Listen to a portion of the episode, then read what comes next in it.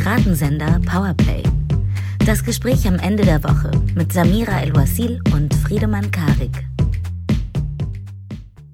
Oh Mann, ich wünsche, ihr könntet manchmal hören, was wir vorher noch besprechen, bevor es losgeht und wie Kraut und Rüben sich dann irgendwann zu einem Salat für euch zusammenfinden. Herzlich willkommen zu einer neuen Episode Piratensender Powerplay. Zusammen mit Samira. Hi Samira. Hallo Friedemann, grüß dich. Wie ähm, jede Woche. Mh, hm, Eben habe ich sogar vergessen, auf Aufnahme zu drücken, bevor ich angefangen habe zu reden. Das ist also der geistige Status bei dieser Folge Nummer, was ist 71, 72? 72. Äh, es ist Folge 72, ja. Ja, und falls ihr euch gewundert habt, dass die Episodentitel sich verändert haben, äh, wir mussten sparen. Da stand immer Piratensender, Powerplay und so weiter. Das haben wir jetzt gestrichen. Das kostet einfach zu viel. Wir hoffen, es gefällt euch und wir starten diese Episode natürlich mit einem schnellen, aber sehr, sehr herzlichen Danke sehr, was wir nämlich vergangene Woche vergessen haben, Samira, nämlich an unseren Schnittmeister Simon der diese Folgen immer so äh, abnimmt von uns in ihrer Rohfassung und aus dem aus den vergorenen Trauben, die wir abliefern, irgendwie Spitzenwein macht, der uns äh, wirklich erträgt und beschützt wie eine Löwenmama ihre zwei völlig unfähigen Neugeborenen, weil wir ständig purzeln wir herum und kommen auf Tasten und dann ist der Ton wieder mies. Aber er tut das alles und dafür sind wir ihm sehr dankbar. An dieser Stelle auch von mir herzlichen Dank. Wir wüssten wirklich nicht akustisch, wo wir wären ohne deine Unterstützung. Worüber sprechen wir heute nicht, Samira? Heute sprechen wir nicht über die Bezeichnung junge Dame und wir sprechen auch nicht über Fehler in der Digitalisierung. Das war's? Wir sprechen einfach nicht drüber.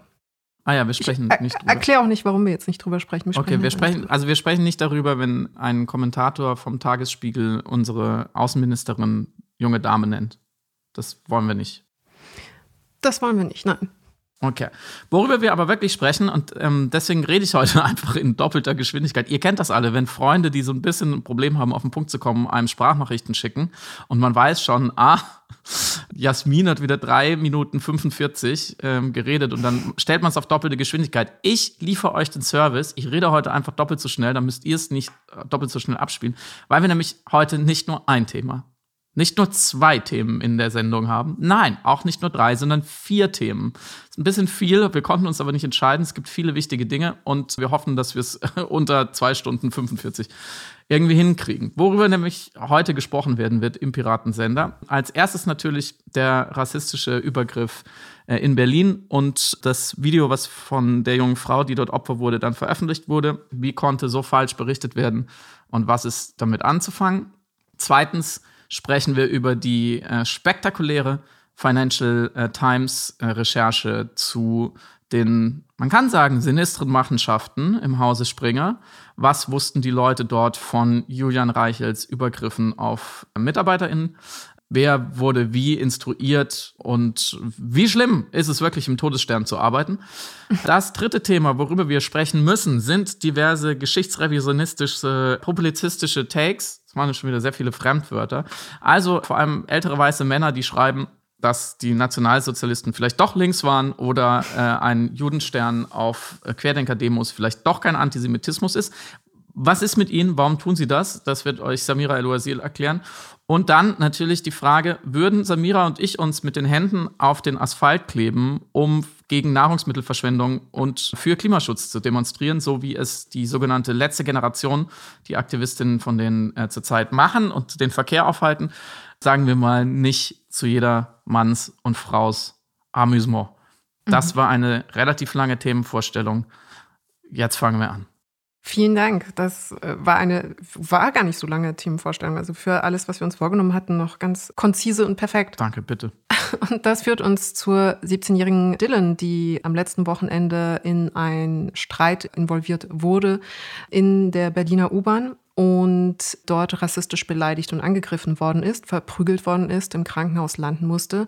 Und die große Frage war auf medialer Ebene, welcher Grund wird genannt für die Eskalation dieses Streites? Und auf erster Ebene hatten wir Headlines, die verlautbarten, dass ein 17-jähriges Mädchen äh, wegen fehlender Maske zusammengeschlagen worden ist. Mhm. Die erste Kausalität, die sich dadurch ergibt, ist die Vorstellung oder die Vermutung, aha, sie hat keine Maske getragen.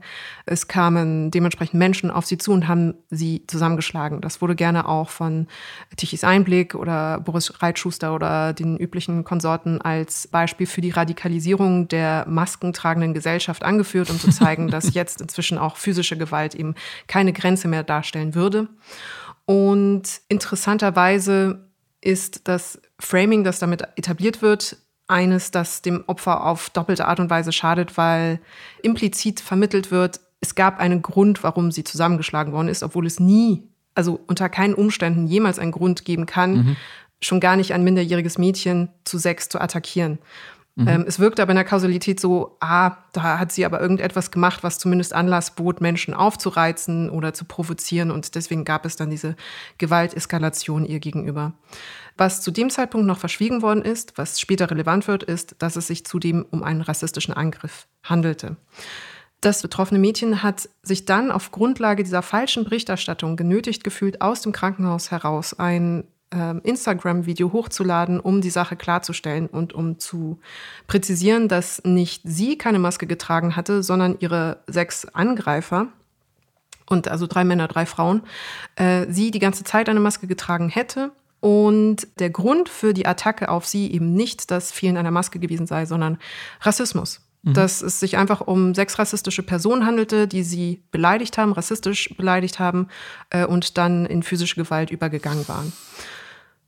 Und an diesem Video sind viele Sachen schmerzhaft. Man hat das Gefühl, dass viele Systeme diese junge Frau einfach haben hängen lassen. Also sowohl die Polizei, die äh, einen offensichtlich falsche, falschen Polizeibericht verfasst hat oder eine falsche Pressemitteilung verfasst hatte, die die Umstände falsch wiedergab, die Medien, die diese falsch wiedergegebenen Umstände ebenfalls falsch wiedergab und dazu führte, dass eine von rassistischer Gewalt physisch betroffene Minderjährige mhm Frau, die gerade im Krankenhaus ist, auch noch überlesen muss, sie ist eigentlich implizit ein bisschen mitschuld, weil sie sich angeblich nicht an die Regeln gehalten hatte. Dabei war sie diejenige, die ihm eine Maske getragen hat und die anderen eben keine Maske trugen.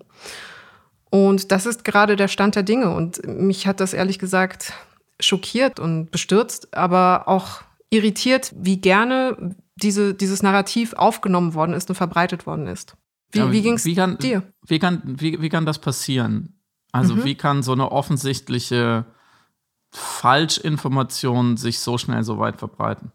Dazu muss man ähm, wissen, wie Verlage oder äh, publizistische Erzeugnisse, Medienverlage mit Pressemitteilungen, äh, mit Agenturmeldungen ähm, arbeiten. Also wir haben die Instanz Polizei, die Mitteilungen rausgibt und Zusammenfassung dessen, was zum Beispiel am Abend davor passiert ist. Das sind meistens so Delikte, Kriminalfälle. Diese Meldungen werden von Agenturen nochmal gesichtet und dann in eine Agenturmeldung umgewandelt. DPA zum Beispiel, oder ich war früher beim Deutschen Depeschendienst, die DDP. Und da war eine der Aufgaben, äh, Nachtdienst zu haben, so dass du um vier Uhr nachts eben dir den Ordner der Polizei gezogen hast mit allen Meldungen, die es gab und auch Polizeiberichten, die es dazu gab, also die der Agentur zur Verfügung gestellt worden sind. Und daraus bastelte man dann eben eine kleine Agenturmeldung.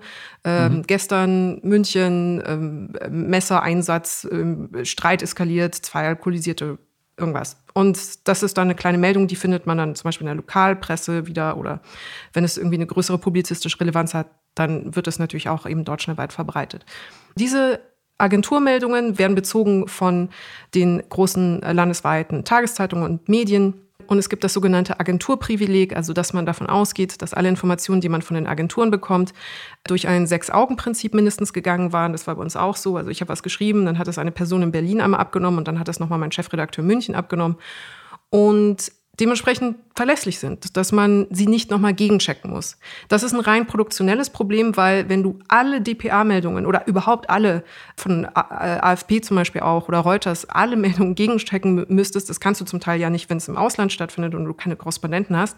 Aber auch generell wäre es einfach äh, quantitativ und qualitativ nicht möglich, alle Meldungen gegenzuchecken. Du verlässt dich darauf, dass die Informationen, die du von der Agentur erhältst, valide und korrekt sind und recherchiert und gegengeprüft worden sind.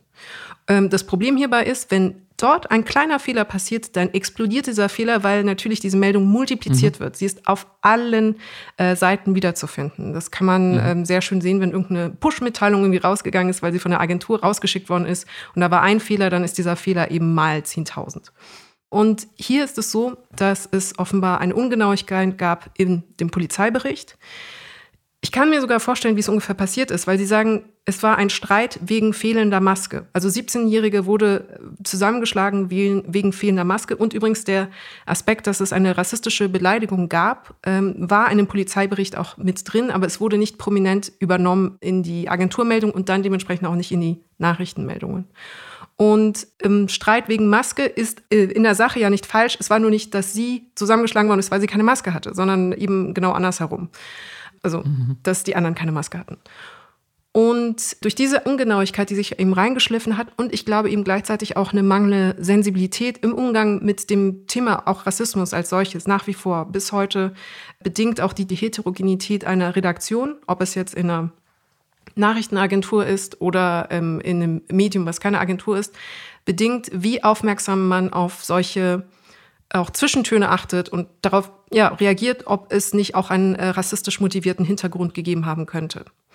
Und dieses Protokoll ist offensichtlich ausgeblendet worden oder hat nicht gegriffen. Es, haben, es gab nicht die nötige Sensibilität, mehr darauf zu schauen. Und übrig blieb dann einfach eine falsche Kausalität, ein falsches Framing und ja, das Schuldigmachen einer Betroffenen, die wirklich in der ganzen Sache am allerwenigsten konnte und einfach Opfer der systemischen Umstände äh, und der Prozesse zwischen Nachrichtenagentur und Polizei war.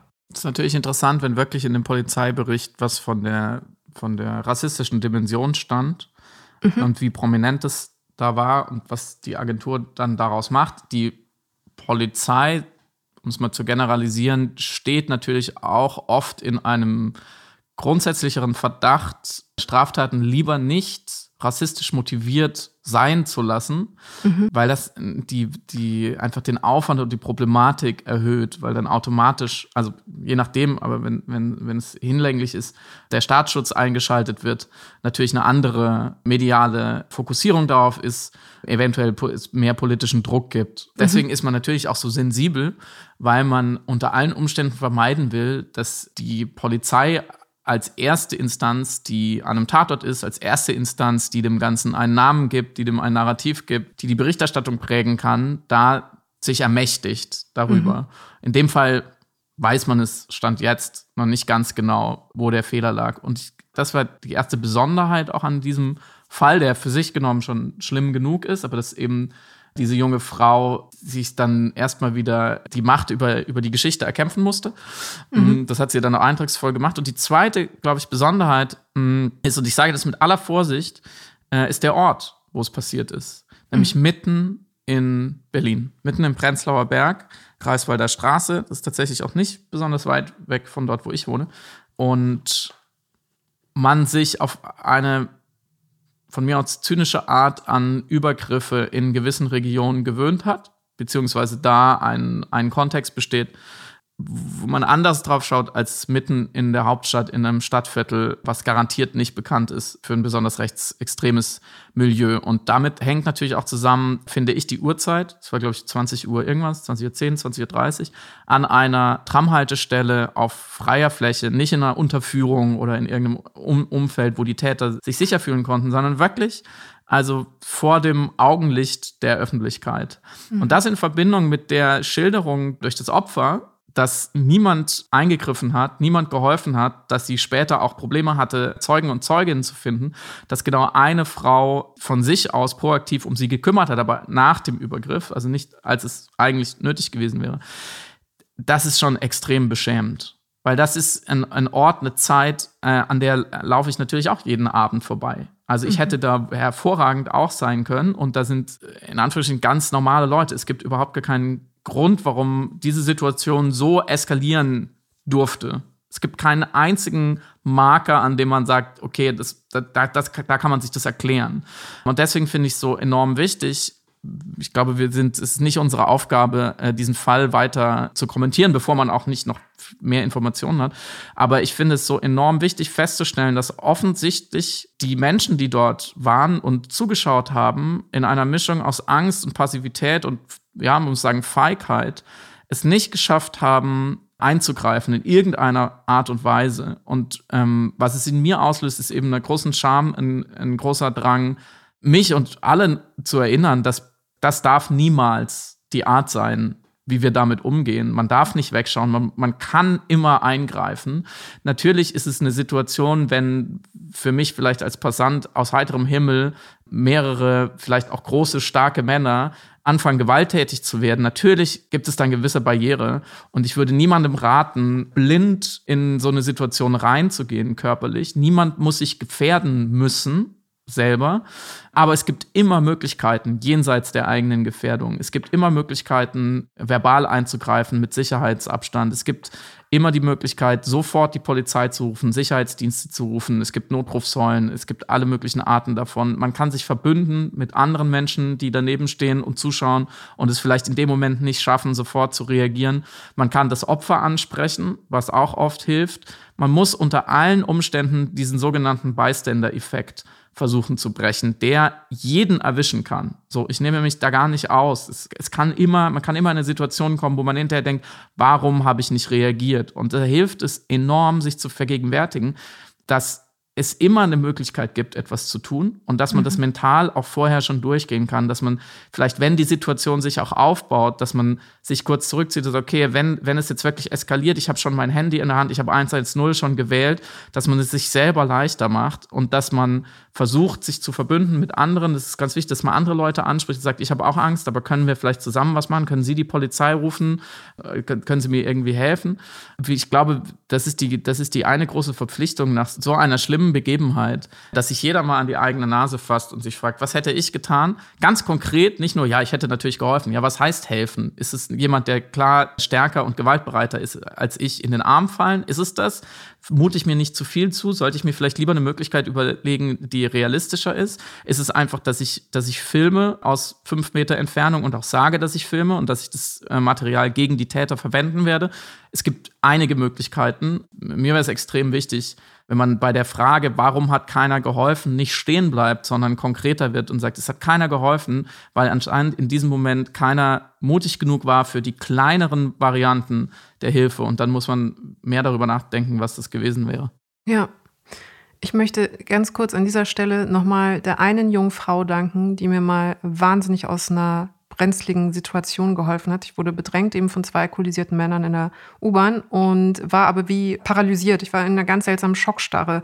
Ich dachte zuerst, mhm. wenn ich einfach gar nichts mache, wenn ich mich totstelle, mhm. dann ähm, gehen sie weg einfach und haben mich aber wirklich weiter bedrängt, verbal und dann irgendwann auch äh, physisch einfach viel zu nahe gekommen. Und ich wusste irgendwie nicht, ich war sehr hilflos und wusste nicht, was ich machen sollte. Und plötzlich kommt von hinten im, im U-Bahn-Bereich von hinten eine junge Frau und sagt, hey Janine, da bist du ja, Mann, cool, dass wir uns jetzt hier gefunden haben. Ich dachte, wir treffen uns am U-Bahn-Gleis, mhm. toll. Und hat mich einfach aus der Situation, und ich bin da einfach so, so hingedackelt und sie kam mir entgegen und hat meine Hand genommen und hat mich dann einfach buchstäblich aus der Situation rausgezogen äh, und mich auch aus dieser Erstarrtheit natürlich befreit. Und ich denke so oft noch an diesen Moment und falls du das hörst, vielen, vielen Dank. Du hast mir sehr geholfen und es hilft. Es hilft. Schlaue, mutige Frau. Nächstes Thema. Bauen Sie einen von Übergang. Sam schlauen, Samira. mutigen Frauen. Von einer schlauen, mutigen Frau zu mehreren mutigen Frauen. Und schlau sind sie bestimmt auch. Wir haben neue Erkenntnisse, die von der Financial Times am Dienstag äh, ans Tageslicht gebracht worden sind und neue Recherchen eben zum Skandal rund um Julian Reichelt veröffentlicht haben. Ja, man kann es eigentlich äh, richtig kurz zusammenfassen, wenn ich einmal darf, weil ich finde es so, es ist so schön, man denkt erst, oh, es ist wahnsinnig kompliziert und irgendwie Intrigen und äh, Lügen, Sexlügen-Video. Stimmt überhaupt nicht. Man hat durch diese Financial Times-Recherche einfach nur ähm, hieb- und stichfest rausgefunden, dass die Verantwortlichen bei Springer, Matthias Döpfner, äh, der CEO und andere, sehr, sehr viel früher von den Übergriffen durch Julian Reichelt auf Frauen dort wussten, als man es glaubte, als diese Untersuchung durch die Anwaltskanzlei losging. Und als sie davon erfahren haben, haben sie nicht versucht, es aufzuklären, sondern sie haben versucht, es zu vertuschen, Druck auf die Frauen auszuüben. Und als es gar nicht mehr ging und sie wussten, jetzt kommt es tatsächlich raus, haben sie versucht, beziehungsweise haben sie darüber nachgedacht und sind wahrscheinlich auch tätig geworden, wie sie ihre vermeintlichen Gegner in der Öffentlichkeit so anschwärzen können, damit sich die Aufmerksamkeit eben auf diese Gegner richtet und nicht mehr auf das, was da in dem Unternehmen passiert ist. Habe ich das jetzt halbwegs okay und angemessen abschätzig formuliert. Absolut. Und es gab noch zwei ähm, seltsame Aha-Momente, würde ich sie nennen, nämlich der Umstand, dass mhm. Döpfner ja diese Gegenermittlungen in Gang gebracht haben soll zur Vertuschung, weil er der Annahme war, dass es eine äh, von linker Seite orchestrierte Hassagenda, so eine Art interne Verschwörung gegen Springer und Julian Reichelt gab und gegen die Bild.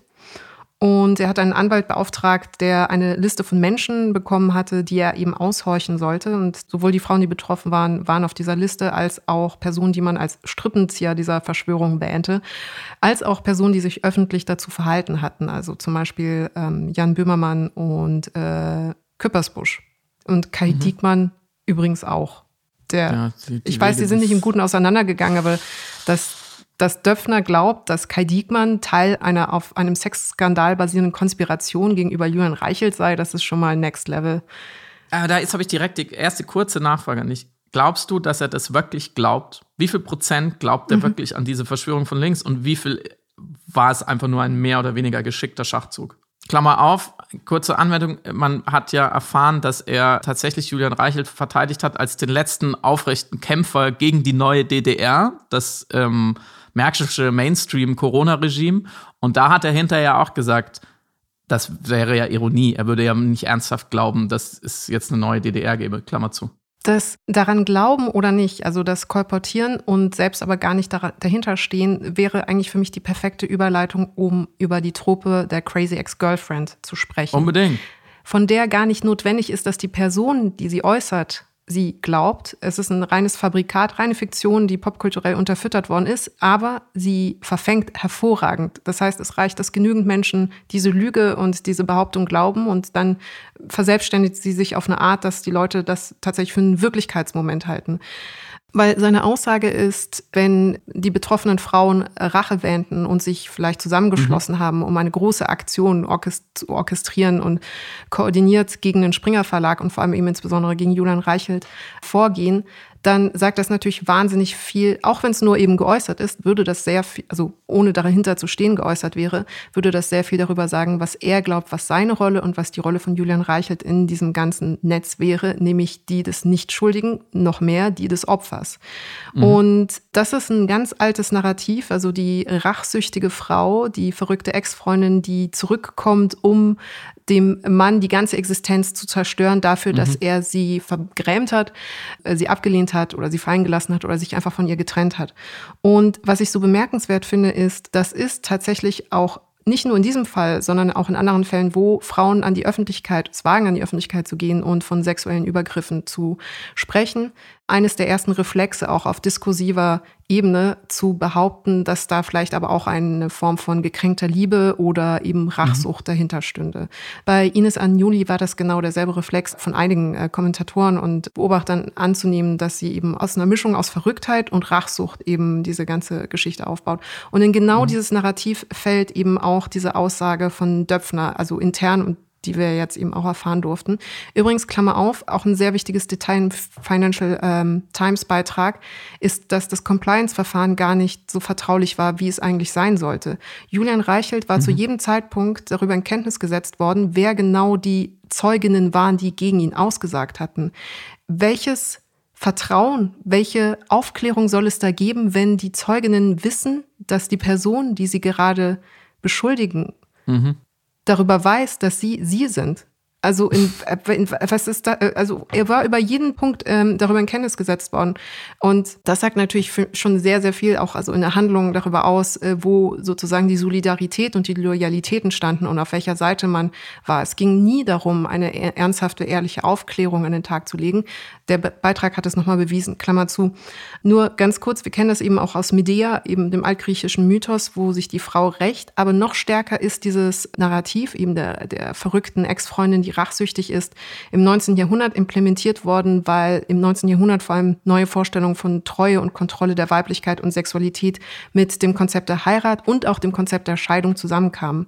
Wenn eine Frau geschieden worden ist von ihrem Mann, ähm, war das meistens mit der Begründung eines Ehebruchs. Das heißt, eine geschiedene Frau war für den Heiratsmarkt wie verbrannt. Sie waren, also sie galt als amoralisch, weil eben Männer, die ihr vielleicht den Hof machen wollten, davon ausgehen wollten oder konnten, dass sie eine Ehebrecherin sein soll, was nicht immer stimmen musste natürlich.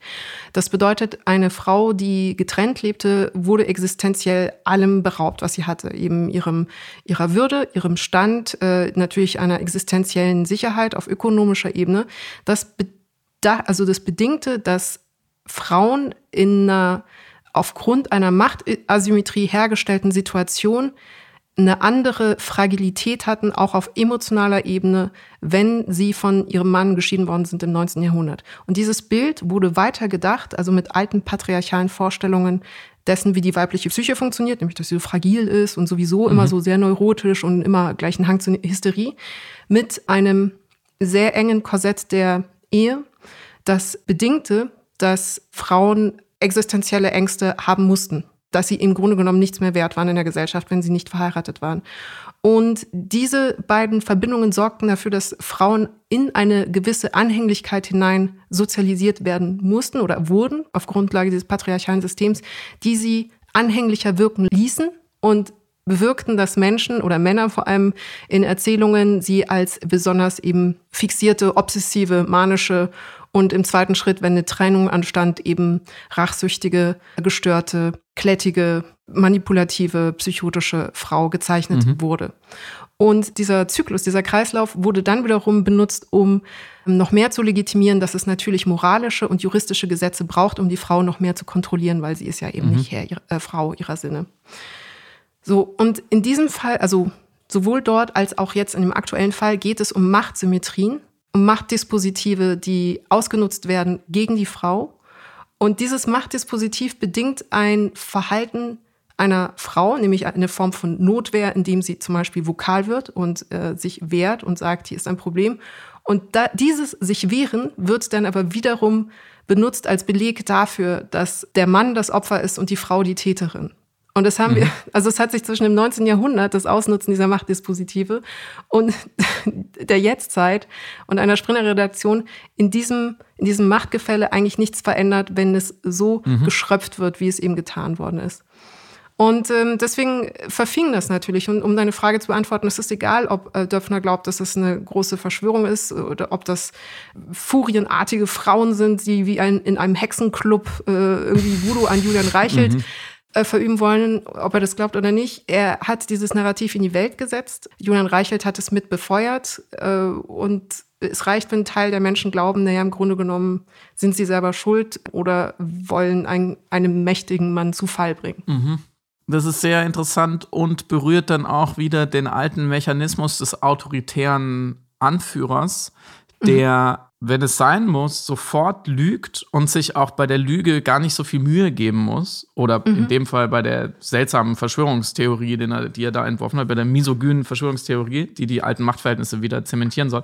Weil selbst wenn, sagen wir mal, 40, 60, 90 Prozent der Menschen auch intern das durchschauen als reine machttaktische Unternehmung, sie trotzdem weiter das Gefühl haben, dieser Anführer tut alles für mhm. uns und für den Stamm und für die, für die Intaktheit äh, des, äh, der Kultur und des Systems, in dem, in der ich mich ja auch befinde und in dem ich prosperieren will. Dass also gerade die mächtigen Männer um ihn herum und unter ihm verstehen, er ist immer noch, er ist zwar angezählt, aber er ist immer noch das Alpha-Tier und er geht jeden Weg, er bleibt stabil auf, auf diese Art. Und ich glaube, also so skurril und furchtbar der Fall ist, ich glaube, das ist in sehr, sehr vielen Unternehmen sehr ähnlich. Es gibt natürlich kulturelle Unterschiede und was dann daraus folgt. Ähm, ich glaube, das ist nur eins von sehr, sehr vielen Beispielen, äh, was jetzt ans Licht gekommen ist. Und ich finde es besonders interessant, dass wieder, wie schon bei dem, bei dem ersten Auslöser durch die New York Times tatsächlich äh, zum Julian Reichelt-Fall, auch hier wieder eine internationale Recherche den ersten mhm. Schritt machen musste, weil anscheinend, ja, das kann man jetzt so oder so auslegen, aber weil anscheinend im, im deutschen Journalismus in, in diesem Moment die Recherche nicht möglich war, beziehungsweise der erste Ausgang war ja eigentlich eine deutsche Redaktion, die es recherchiert hat äh, bei BuzzFeed, aber dann nicht veröffentlichen konnte. Das ist schon interessant, was es dann braucht, äh, damit es dann ans Licht kommt und die Macht von jemand wie Döpfner, der versucht da ein Schweigekartell zu errichten gebrochen werden kann. Und ich weiß dann immer auch nicht hinterher, ich denke dann, gut, dass es alles ans Licht kommt. Furchtbar, was noch alles ans Licht kommen wird. Ich glaube, es ist noch lange nicht das Ende der Fahnenstange. Mhm. Daran habe ich gar nicht gedacht, stimmt. Ich habe heute in einem ganz anderen Kontext gelesen, dass hinsichtlich Finan von Finanzvergehen in der amerikanischen Wirtschaft gab es jemand, der, ein Anwalt, der angefangen hat zu untersuchen, wie weit verbreitet eigentlich gewisse Finanzvergehen sind. Und er hat, glaube ich, eine Studie gemacht unter Finanzmanagern über 500.000 Dollar Jahreseinkommen, also ab einem gewissen Senioritätslevel. Und in der Selbstauskunft hat, äh, glaube ich, ein Drittel äh, zugegeben, dass es schon mal selber involviert war oder zumindest Zeuge war sozusagen und nichts, auch nichts dagegen getan hat, äh, gegenüber Vergehen in der Hinsicht. Und das finde ich schon, da dachte ich schon so, okay, ein Drittel das zeigt mal wieder, dass Unternehmen ganz oft sehr, sehr opake Konstrukte sind mit einer ganz klaren Machtstruktur und Hierarchie und einer Kultur. Und in, offensichtlich in diesem Fall ähm, hat die Kultur von Springer in keinster Weise zugelassen, dass das Alpha-Tier Reichelt auch noch von Frauen ähm, mhm. in irgendeiner Weise angegriffen wurde, sondern man musste dann eben sofort in diese Narrative oder in diese Tropen gehen. Es gab, wie man ja auch in der Recherche liest, ähm, wurden ja Frauen ausgelacht, die sich, die, die gefragt haben, was mache ich denn, wenn ich ein Problem mit diesem Typen habe? Mhm. Und da wurde nur gelacht. Also die Möglichkeit, das irgendwie ernsthaft aufzuarbeiten, gab es gar nicht.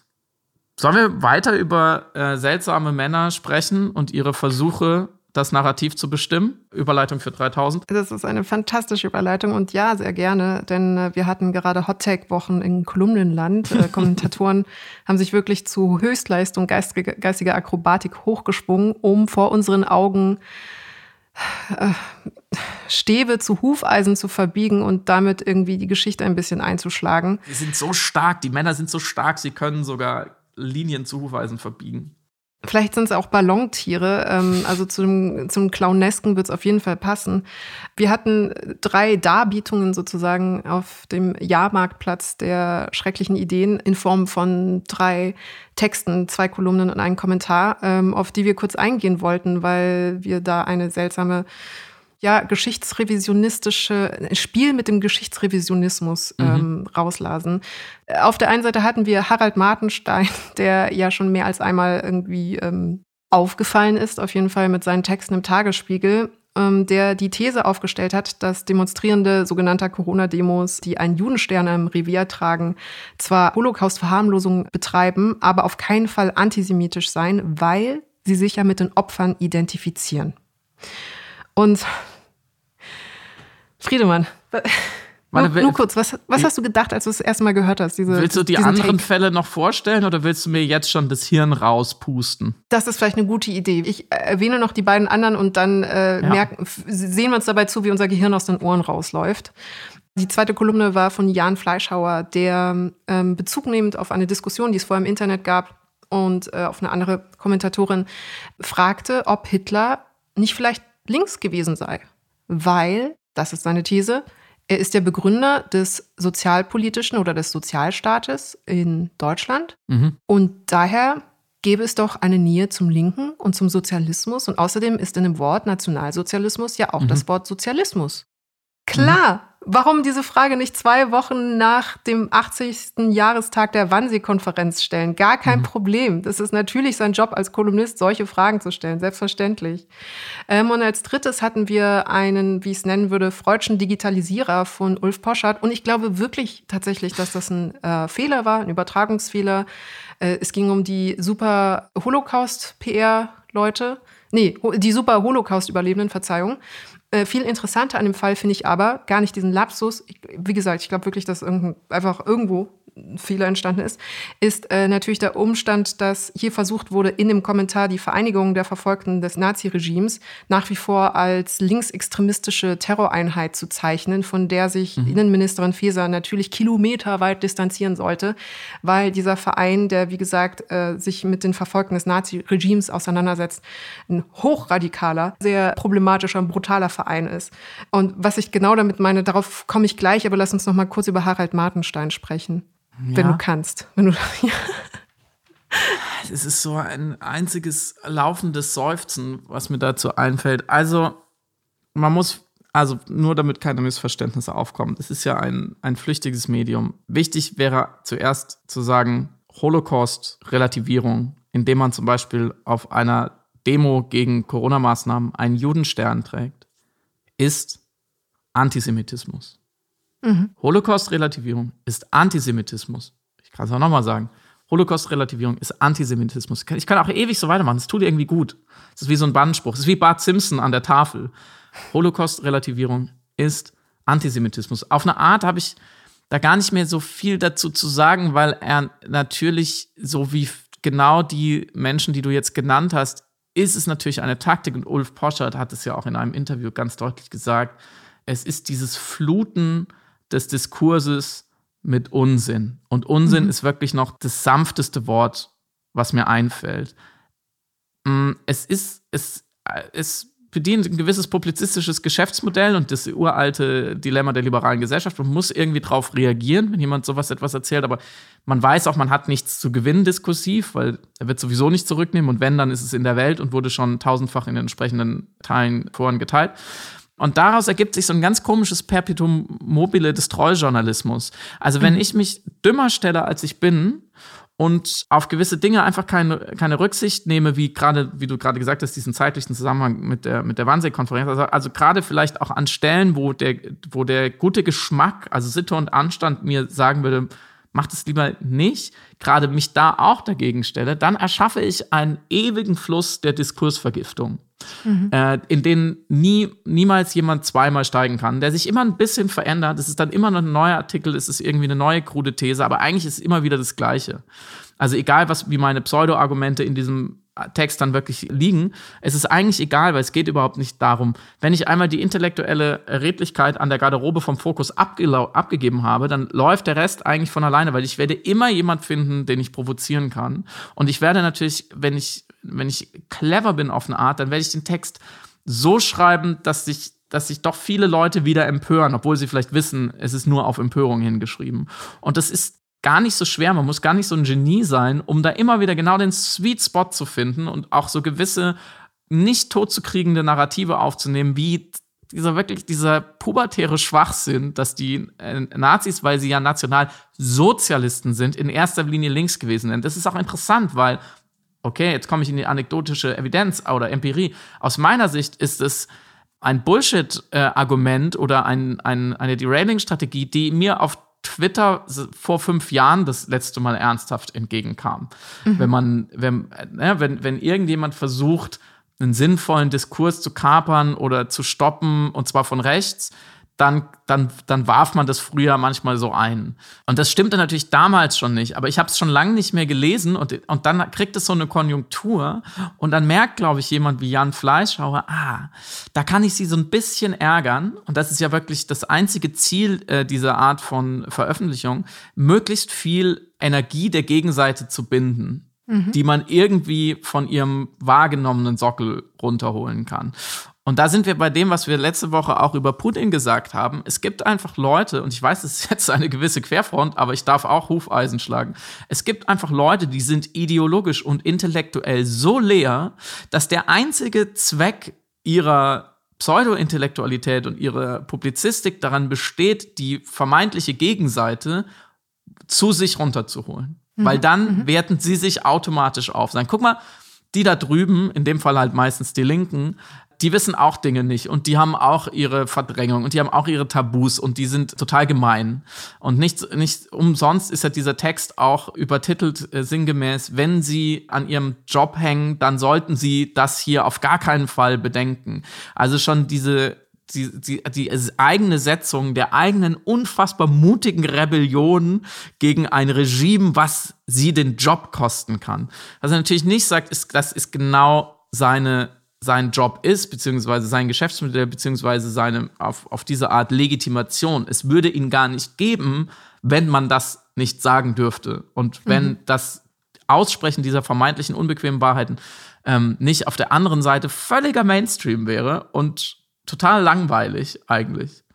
Mm, und das ist diese, die, dieses, diese Legit Eigenlegitimation durch das, was Sascha Lobe, glaube ich, mal die Empörungsvalidierung bedeutet, was Trump ja auch perfektioniert hat, dass nicht mehr wichtig ist, ob es sauber argumentiert ist, was ich da bringe, oder ob es redlich ist, ob es nötig ist, ob es hilft, ob es produktiv ist, ob es jemand zu verstehen versucht, ob es dialektisch ist, sondern die einzige Legitimation für diese Texte ist, regt sich darüber jemand auf. Haben wir, haben wir, jetzt, haben wir jetzt geschafft, uns nicht darüber aufzuregen und es trotzdem zu besprechen? Nein, jein, weil ich natürlich. Jein, klassisches Hören. weil natürlich. Ah, ich wollte noch, ich habe noch was ganz Wichtiges vergessen, Samira, Entschuldigung. Ähm, ja. Holocaust-Relativierung ist Antisemitismus. Alleine, dass du das nochmal ausgestellt hast, dafür hat es sich gelohnt, sich nur halb darüber aufzuregen. Und ich glaube, hier kommt aber eben noch eine aus meiner Sicht problematische historische Dimension hinzu, weil selbstverständlich kennen wir die alten aufmerksamkeitsökonomischen Dynamiken, die, die Hot-Take-Strategie. Man haut einfach die dümmstmögliche These zu irgendwas raus und schaut, wie sich alle darüber aufregen. Schlussendlich, äh, die VG-Wortklicks kommen so oder so rein, ob der Text jetzt gemocht wird oder nicht. Mm. Und dieses äh, Vuvuzelatum im Publizistischen ist natürlich auch im, im, in der Digitalisierung ja auch nochmal stärker verstärkt worden. Aber mhm. ähm, hier kommt speziell, und deswegen war es mir auch ein Anliegen, mit dir darüber zu sprechen, so eine ganz seltsame Anhäufung ähm, dieses Vuvuzelertum und dieses Verschieben des Overtonfensters, des sogenannten Fensters mhm. des Sagbaren, zu verbinden mit das, was wir als Godwin's Law äh, kennen. Also je länger eine Diskussion voranschreitet, desto höher ist die Chance, dass irgendwann ein Hitler-Vergleich ähm, gezogen wird oder dass irgendwie ein Bezug zum Nationalsozialismus mhm. hergestellt wird. Und wir haben quasi, es ist so, als hätte Godwin höchstpersönlich mit einem Hufeisen jetzt die Overton-Fenster unserer Gespräche eingeschlagen, weil wir innerhalb der letzten sechs Tage wirklich einen sehr verschobenen, verschrobenen, verstörenden Diskurs hatten, in dem also gesagt, behauptet wird, dass Holocaust-Relativierung nicht antisemitisch sei, in dem darüber nachgedacht wird, ob Hitler vielleicht links gewesen sei, in dem ein, eine Vereinigung, die sich mit den Überlebenden des Holocaust auseinandersetzt, ob die vielleicht zu linksextremistisch seien und auf dieselbe Ebene zu stellen wie Rechtsextremisten. Das heißt, all diesen publizistischen Einlassungen ist der unausgesprochene Wunsch gemein zu belegen, dass die Linken nicht besser sind als die Rechten. Und dieses kindische, trotzige in Verbindung noch dazu mit so einer Art historalen Fixierung auf das Nazitum, also diese beiden Sachen übereinander gelegt, machen es halt für mich noch viel unaushaltbarer, weil äh, ich das Gefühl habe, dass das eine appropriiert wird, um es dem vermeintlichen politischen Gegner auf der anderen Seite mal zu zeigen. Mhm. Und da wird es halt unlauter. Und da ist es dann es ist so wie äh, Demonstranten von einer Corona-Demo, die sich selber zum Opfer machen wollen, indem sie sich buchstäblich den Judenstern aufs Revier pinnen und sozusagen Geschichte appropriieren oder eine Art Cosplay, ein Opfer, ein Selbstviktimisierungs-Cosplay machen. Genauso unlauter ist es zu sagen, haha, wir haben die, äh, die Linken überführt, die sind nämlich, genau wie du gesagt hast, gar nicht auf dem Podest, auf dem sie immer glauben zu stehen, weil wir konnten das anhand von historischen Sachen belegen, indem wir so ein bisschen Revisionismus betreiben. Da hört es dann für mich auf, etwas zu sein, wo ich sage, ja, muss man äh, nicht über, da muss man nicht über jedes Stöckchen springen oder man muss hinkriegen, eben genau diese Strategien und Mechaniken zu entlarven, weil sie quasi sich etwas bedienen, auf das wir umso mehr jetzt achten müssen, nämlich ein akkurater Umgang mit der Geschichte. Wir haben die letzten Überlebenden des Holocaust, die ähm, gerade sterben. Wir haben eine an manchen Stellen sich radikalisierende Gesellschaft, auch im Rahmen der pandemischen Situation, die sich plötzlich verführen lassen von einem extremistischen Sprech oder zumindest kein Problem mehr darin sehen, bei extremistischen Demonstrationen mitzulaufen, obwohl sie sich selber nicht im rechtsextremen äh, Spektrum verorten würden. Wir haben gleichzeitig zum Glück eine Sensibilisierung der Gesellschaft, eine historische Sensibilisierung der Gesellschaft, die mehr darauf achtet. Und das führt alles, glaube ich, dazu, dass wir wirklich jetzt umso mehr darauf achten müssen, dass wir beim Verschieben, beim ruckartigen Verschieben dieser Overtonfenster, die ich gerade benannt habe, mhm. die Scheiben nicht zu Bruch kommen lassen. Und bei allem ökonomischen Verständnis für eben Hot-Take-Journalism, bitte nicht bei diesen Themen. Mhm. Und ja, Holocaust-Relativierung ist Antisemitismus. Um bei der Aufmerksamkeitsökonomie zu bleiben, was ein sehr wichtiger Punkt ist, äh, den du gerade noch genannt hast, während man über diesen Quatsch diskutiert, war Hitler vielleicht links, Chancen und Risiken, haben wir ja wirklich, ich sage es bei aller Vorsicht, andere Probleme, ehrlich gesagt, als ob irgendein alterner, frustrierter Polizist dieses Thema nochmal aufmacht. Und zwar haben wir, glaube ich, auch ethische Fragen zu diskutieren, die tatsächlich sehr wichtig sind und wo es tatsächlich keine einfache Meinung dazu gibt und wo es sich lohnen würde, Hot Takes dazu zu pro produzieren und wo man auch von mir aus provozieren dürfte und Tabus brechen dürfte und auch mal über die Stränge schlagen dürfte, weil es produktiv wäre, weil es nach vorne gerichtet ist und weil es Fragen betrifft, die wir uns stellen müssen. Und diese Woche äh, wurde es besonders virulent in der Frage, darf man sich mit den Händen auf den Asphalt kleben und den Straßenverkehr unterbrechen, um darauf hinzuweisen, dass Nahrungsmittelverschwendung und generell die Klimakrise unfassbarer Wahnsinn sind und aufhören müssen. Ich spreche natürlich von der sogenannten letzten Generation, eine Bewegung, eine aktivistische äh, Vereinigung, die in Deutschland in den letzten Wochen für Aufsehen gesorgt hat. AktivistInnen äh, genau von dieser Bewegung waren auch in Hungerstreik getreten, es war vergangenes Jahr ähm, vor dem Bundestag, um eben mit Olaf Scholz äh, über Klimaschutz sprechen zu können. Ich glaube, da hat man den Namen zum ersten Mal gehört in Deutschland. Und jetzt gab es eben, äh, glaube ich, bis gestern 37 Blockaden in mehreren Städten viel in Berlin äh, auf der Stadtautobahn, die die meistbefahrene Autobahn Deutschlands ist. Also das ist ganz zentral gewählt. Und da haben sich immer wieder zwischen 55 Menschen in Warnwesten einfach auf eine Autobahnauffahrt gelegt, also irgendwo, wo man vor Ampeln oder vor Abfahrten, wo man relativ gefahrlos sich hinsetzen konnte, natürlich nicht auf eine Autobahn, wo sie 120 fahren, und wo sich dann der Verkehr staute. Und in Reaktion darauf wurden manche Autofahrer sehr wütend äh, und zum Teil auch handgreiflich, haben die beschimpft, bespuckt, geschubst, geschlagen. Und natürlich musste immer die Polizei eingreifen und dann diese unangemeldete Demo, das muss man ja auch klar sagen, ist eine illegale Demo, auflösen. An, äh, anscheinend gab es 164 Eingriffe der Polizei gegenüber äh, Teilnehmenden. Die Reaktionen darauf sind sagen wir mal vorsichtig, sehr gemischt. Mhm. Wir hatten die Bundesumweltministerin Steffi Lemke von den Grünen, äh, die ein, in einem engen Rahmen ein gewisses Verständnis äh, dafür geäußert hat. Wir haben, ich habe eben noch gerade gesehen, Kevin Kühnert von der SPD, der kein Verständnis dafür hat.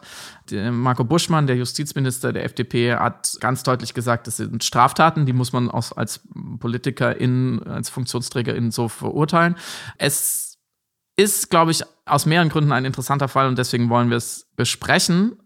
Nochmal ganz klar, was wollen diese Leute? Sie wollen, dass ähnlich wie in Frankreich äh, es jetzt verabschiedet wurde, äh, es ein Gesetz gibt, der Super, das Supermärkten verbietet, äh, so wahnsinnig viel Essen wegzuschmeißen, wie wir es tun. Und das im besten Falle das sogenannte Containern, also das, den Mundraub, hätte man früher gesagt, dieser, dieses Essens erlaubt, dass also Menschen einfach die Nahrungsmittel, die weggeschmissen werden sollen, einfach sich nehmen können und wenn, wenn sie sie haben wollen.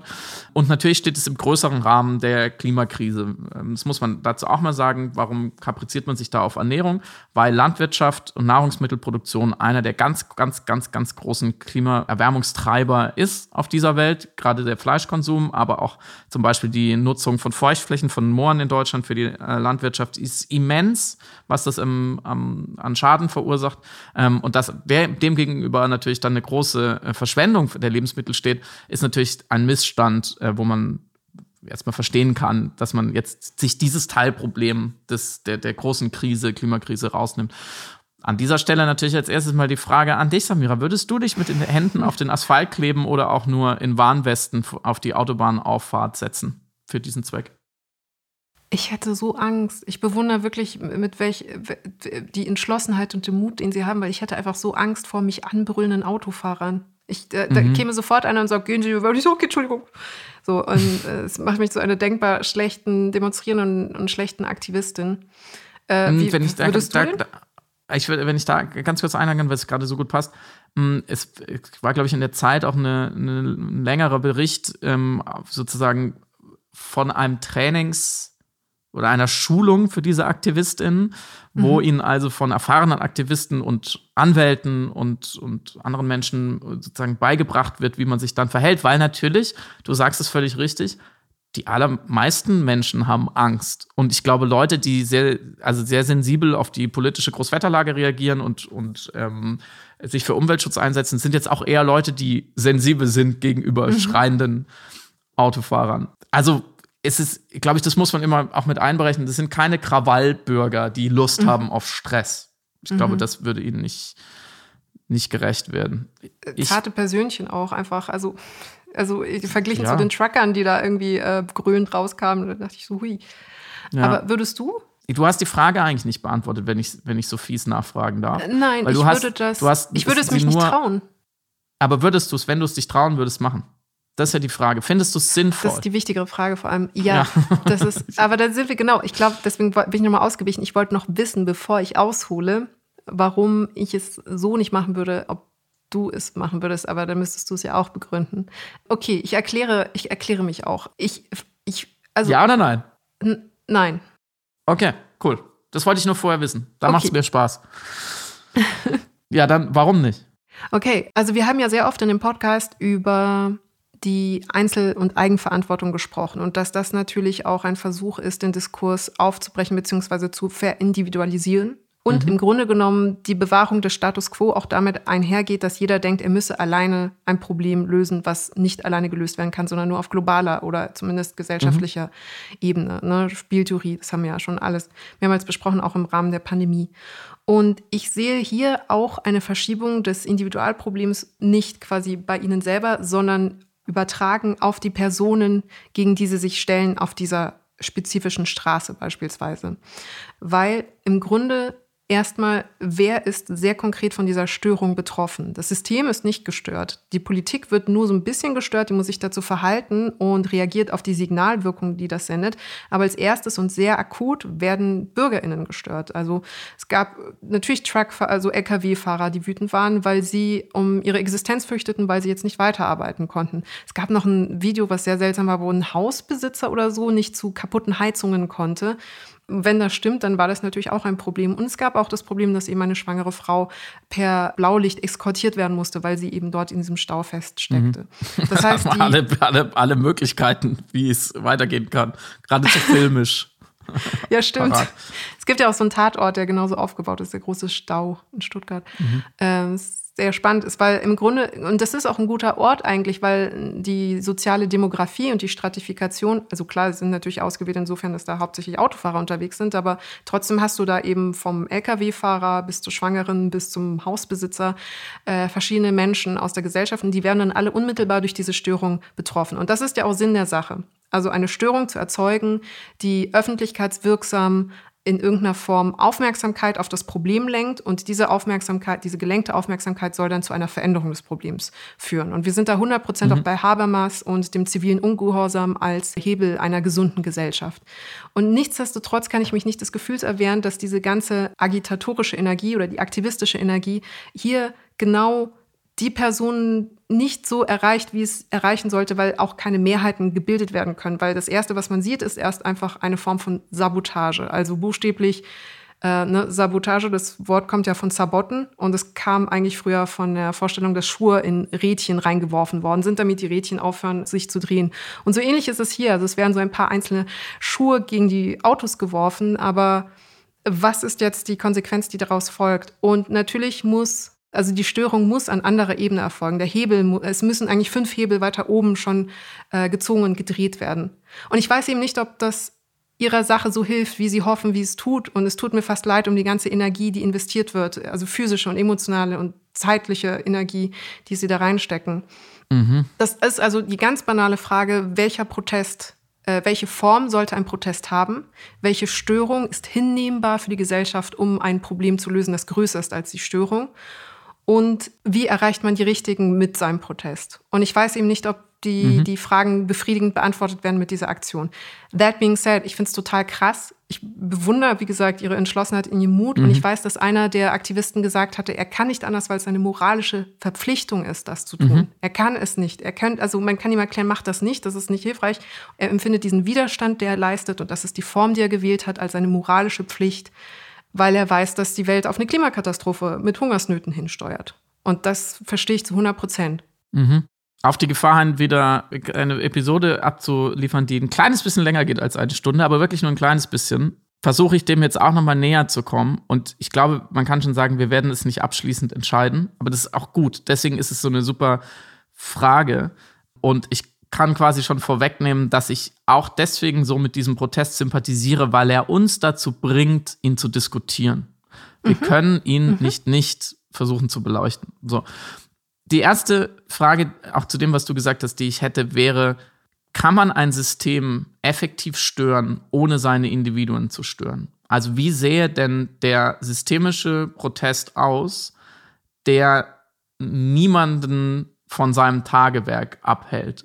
Da muss man ja auch schon mal sagen, dass auch eine angemeldete, völlig legale äh, Demo Leute stört. Also mich stören, mhm. mich nerven ziemlich viele Demos, äh, nicht nur die Fahrraddemos, sondern auch andere Demos und äh, Hunde und kleine Kinder, die nicht verstehen, was da los ist, erschrecken sich und die Lautstärke und Straßen sind gesperrt und die stören allein schon die Polizei, weil sie muss die beschützen. Aber wir haben uns darauf geeinigt, dass diese Form der Störung richtig ist.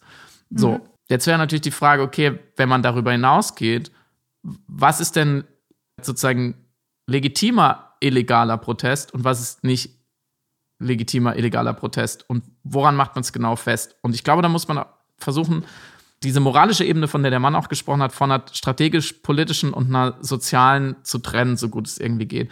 Und als erstes würde ich immer noch mal genau fragen, was fordern diese Menschen da? Die, die große Forderung, wie auch bei Fridays for Future, ist ja einfach nur, dass sich der Bundestag, also die Politik und auch die Regierung an das Wort hält, was man gegeben hat, an die mhm. 1,5 Grad. So, das ist der Kern der ganzen Sache deswegen, da würde ich auch immer entgegnen, ja, das sind ja undemokratische Mittel. Ja, manchmal sind es undemokratische Mittel, aber um Demokratie an das zu erinnern, wozu sie eigentlich da ist, nämlich dass äh, der Souverän bestimmt, die, die Repräsentativen entscheiden und dann wird sich daran gehalten im Sinne eines, eines Wohls der Bevölkerung so. Und da, da, war, da ist ja die Abweichung auf Seiten der Politik nicht auf Seiten der Aktivisten. So, zweitens ist ja die, jetzt um eins konkreter zu machen, die Verschwendung von Essen im Kern ja ein sehr gutes eine sehr gute Manifestation der Perversion unserer Lebensweise. Wir überproduzieren mhm. und zerstören dadurch den Planeten und, mhm. das, und damit des Kapitalismus, der dahinter steckt. Und diese Perversion ist aber geschützt durch Recht. Das ist erlaubt. So, kein Supermarkt macht etwas Illegales. Im Gegenteil, die Leute werden illegalisiert, die sich gegen diese Perversion richten wollen, nämlich die, die containern wollen. Und daraus leitet sich ja diese moralische Verpflichtung ab und auch die, die, die irgendwie die Ermächtigung zu zivilen Ungehorsam, weil man sagt, wenn das Recht im Unrecht ist, dann darf ich Unrecht benutzen. Mhm. So, ich, ich, ich werte das nur nicht. Ich finde es nur wichtig zu verstehen. Und dann, weil du ja völlig richtig gesagt hast, sie wollen Aufmerksamkeit bringen durch diese Störung des Systems, muss man sich ja auch fragen, richten wir ansonsten ohne diese Störung genug Aufmerksamkeit auf das Problem. Und ich finde, gerade wenn es um die Lebensmittel und die Landwirtschaft geht, muss ich ganz klar sagen, nein, es ist völlig mhm. unterbeleuchtet, sondern wir sprechen darüber, wer wieder wen mit Hitler verglichen hat und wer wo übergriffig geworden ist, aber über dieses Riesenproblem sprechen wir nicht. So, im Gegenteil wird die Normalität, die zu stören versucht wird hier, und diese Ungestörtheit weiter diesem perversen System nachgehen zu können, die wird dafür glorifiziert wenn es mhm. gestört wird. Dann sagt man, ja, man muss die Leute doch zur Arbeit fahren lassen. Dann mhm. sagen würde, muss ich? Wenn ich das Gefühl habe, dass da mit dieser Normalität, mit ihren Widersprüchen, mit ihrer, mit ihrer zerstörerischen Kraft, wenn ich das Gefühl habe, das darf nicht mehr weitergehen, Klammer auch, weil es sonst irgendwann keine Normalität mehr gibt, nächstes Thema, Klammer wieder zu, darf ich dann darf ich dann noch mit der Normalität, die bitte nicht gestört werden soll, überhaupt argumentieren? So, auch eine offene Frage, aber ich finde eben nicht so leicht zu beantworten. Und deswegen habe ich das Gefühl, diese Diskussion führt uns in ein umgekehrtes Dilemma der liberalen Gesellschaft, wenn man so will. Eigentlich muss die liberale Gesellschaft auf eine Art, äh, die am Fortbestand der liberalen Gesellschaft interessiert ist, solche Aktionen fast gut finden und akzeptieren, wenn nicht sogar unterstützen, weil sie sonst sieht, auf eine andere Art und Weise kriegen wir die Aufmerksamkeit gar nicht auf die Problematik. Aber andererseits muss sie sie natürlich verurteilen, weil sie nicht legal sind und weil sie sich ein Recht rausnimmt, diese Protestform, was sich andere nicht rausnehmen dürfen. So, und weil wir natürlich nicht, wir dürfen keine Anarchie normalisieren, das geht auch nicht. Und dann kommt man zu dem Punkt, der schnell gemacht wird, ja, das ist ein Eigentor, das nutzt nichts, weil es erzeugt Unmut bei den Leuten, die man ja eigentlich gewinnen will, nämlich die in Anführungsstrichen ganz normalen Bürger und Bürgerinnen. Was ich immer schon mal eine komische Schublade finde, die da aufgeht. So, als gäbe es, es gäbe so, es gäbe diese linken Aktivisten, da gibt es Politiker und dann gibt es den großen Rest, die Proletarier, die wollen nur jeden Tag brav zur Arbeit fahren und ihre Kinder ernähren. So, daran merkt man schon, ich halte dieses Gesellschafts- und Menschenbild schon für schwierig. Hm, aber mal, mal ähm, geschenkt. Natürlich bringt es Leute gegen sich auf, die akut in diesem Auto sitzen und dann nicht weiterfahren können. Klar. Das ist auch nicht cool und ich möchte da auch nicht sitzen. Ich kann auch verstehen, wenn man sich dann aufregt. Nur, wenn man sagt, naja, aber es bringt ja die Leute gegen dich auf, die du eigentlich gewinnen willst, ist man schon wieder in so einem rhetorischen Muster, was behauptet, man bräuchte ja die Zustimmung aller, um gewisse Maßnahmen durchzusetzen. Und wenn man jetzt diese Leute gegen sich aufbringt, dann hat man ja das Spiel verloren. Das wäre ja auch taktisch irgendwie unglück. Das stimmt ja erstmal nicht.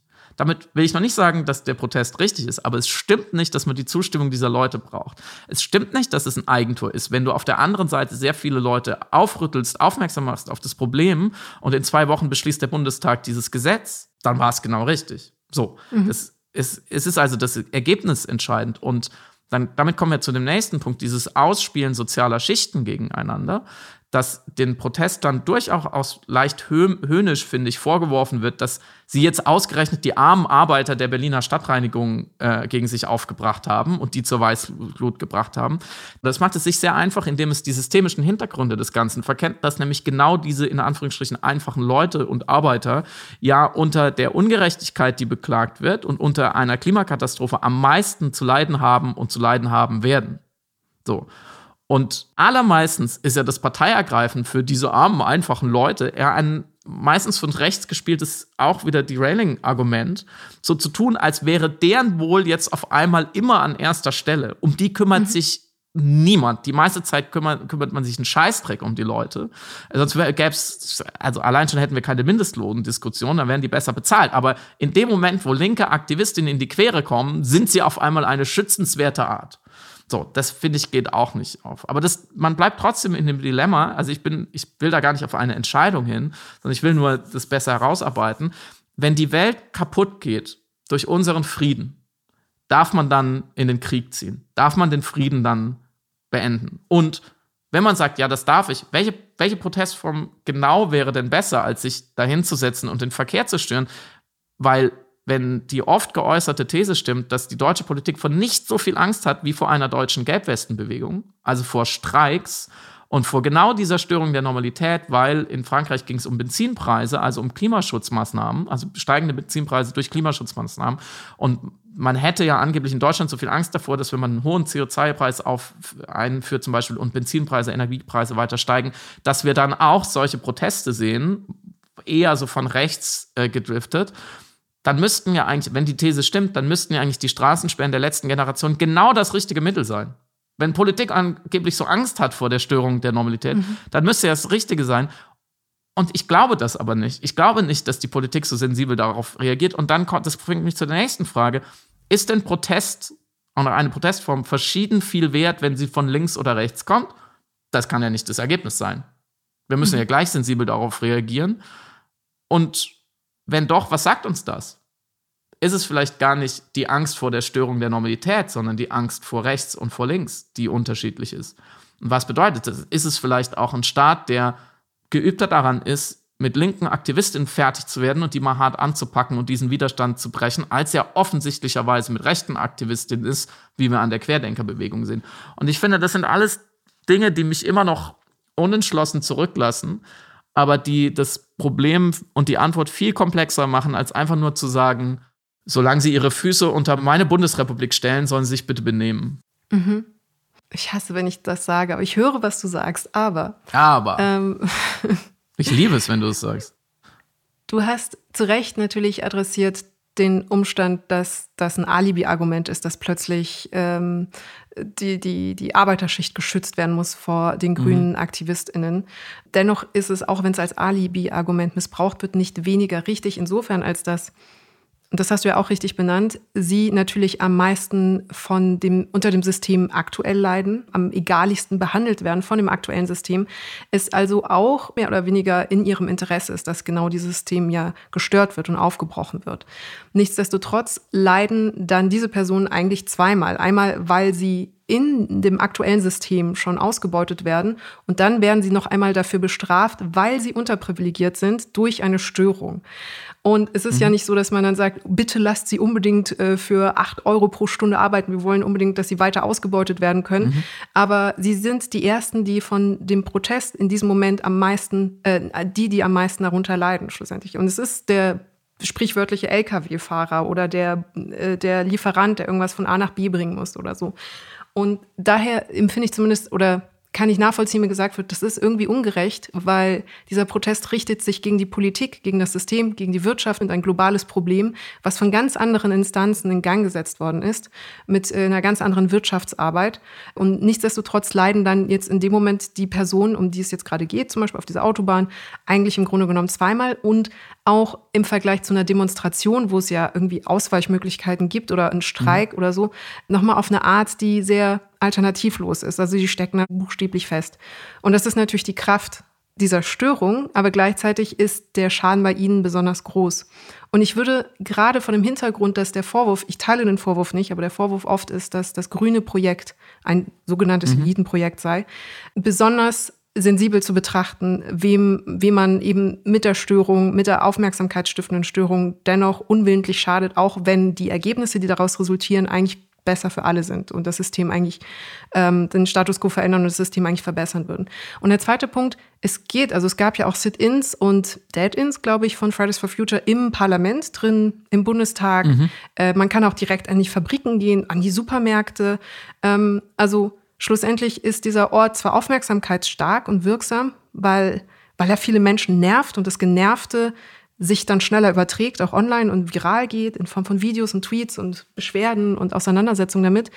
Aber das sind vielleicht nicht die neuralgischen Punkte. Eigentlich gäbe es ja mh, hm, Symbolorte, die noch effektiver vielleicht wären und dann auch noch gleichzeitig die Person genau adressieren, um die es geht, nämlich wie gesagt der Bundestag. Die, das, das, sind nur Two Cents. Ich weiß, was du meinst, wenn du sagst, es gibt keine, äh, keine, keine endgültige Antwort darauf. Ja, ich wollte nur zwei schnelle Dinge addieren.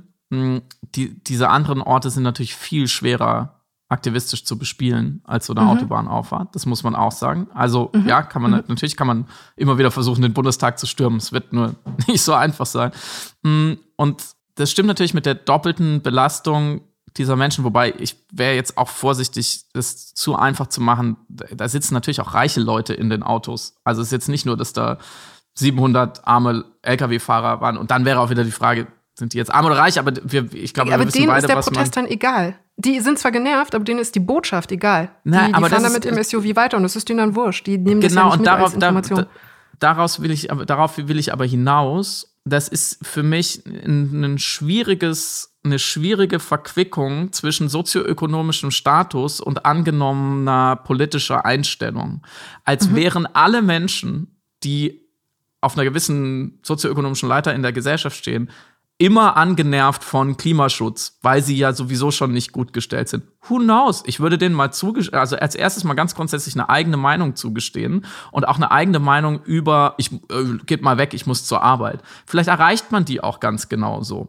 Und genauso würde ich auch dem reichen Menschen, der 200 Wohnungen verwalten muss und da sitzt in seinem Benz und dann blöd macht, dem würde ich auch alle das ganze Spektrum zugestehen. Ja, dass der nicht eiskalt da wegkurft und sagt, oh, da habe ich, jetzt habe ich wieder 1000 Euro verloren von meinen vielen Millionen, sondern dass, dass da vielleicht auch was in dem arbeitet. Und genauso alle Angeschlossenen, die diese Bilder sehen.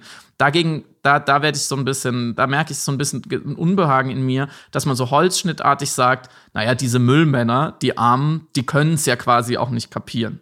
So, wie wenn man nein, den, nein, nein. also da, den muss man ja schon zugestehen. So, nein, ich meinte nicht, dass du das sagst. Nein, aber nein, finde, aber das möchte ich man sie, verfeinern.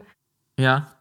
Ich möchte nur verfeinern, es geht gar nicht darum, dass, es sie, äh, dass sie genervt sind, auch weil es sie nicht interessiert, sondern weil sie einfach akut einen ökonomischen Schaden in dem Moment haben wenn, wenn sie zu spät zur Arbeit kommen oder sowas. Und dieser Schaden ist, es kann, also sie, es, ist, es geht nicht, also es wäre ja auch eine klassistische äh, An, Ansicht äh, davon auszugehen, Exakt. dass ähm, ähm, weniger privilegierte Menschen sich nicht für die Umwelt interessieren oder die, genau. den Fortbestand der Erde. Die haben ja auch Kinder und wollen natürlich auch eine lebenswerte Umwelt.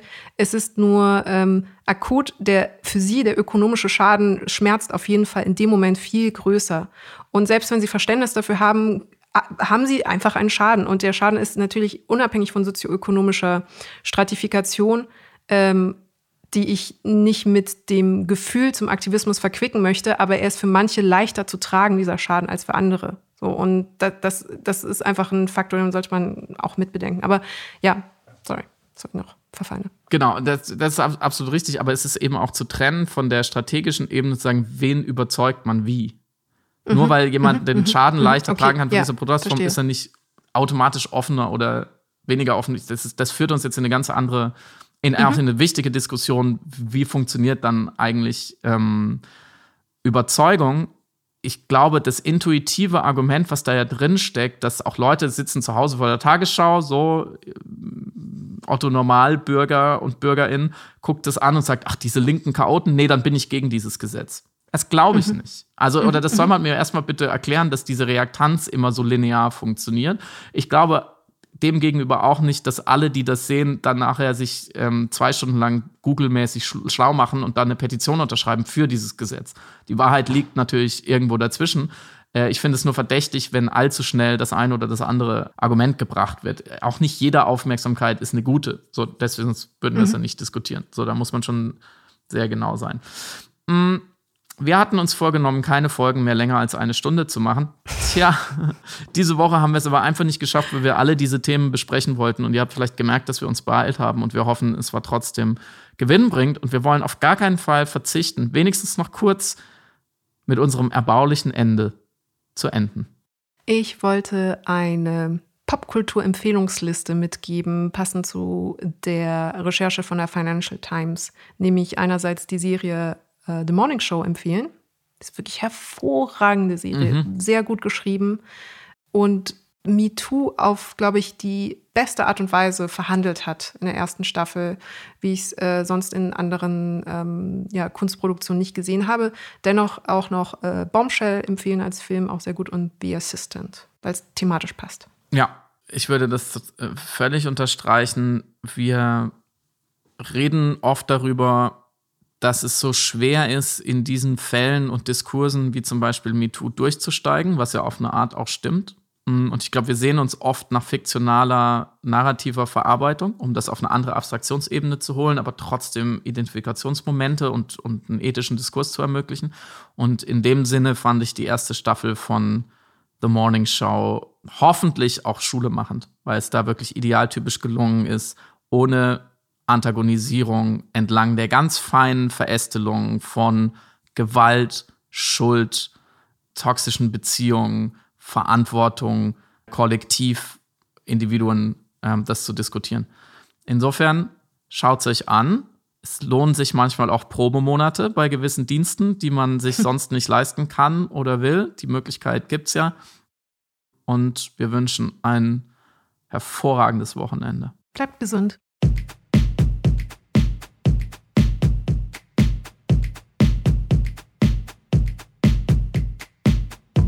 Hörst Piratensender Powerplay. Das Gespräch am Ende der Woche mit Samira El-Wasil und Friedemann Karik. Piratensender Powerplay ist eine Produktion von Stereotype Media in Kooperation mit Yam Yam, der unsichtbaren Tupperbox für den diskreten Foodie. Du möchtest Yam Yam zwei Wochen lang kostenlos testen? Abonniere diesen Podcast überall und gewinne gutes Korma. Bon Appetit!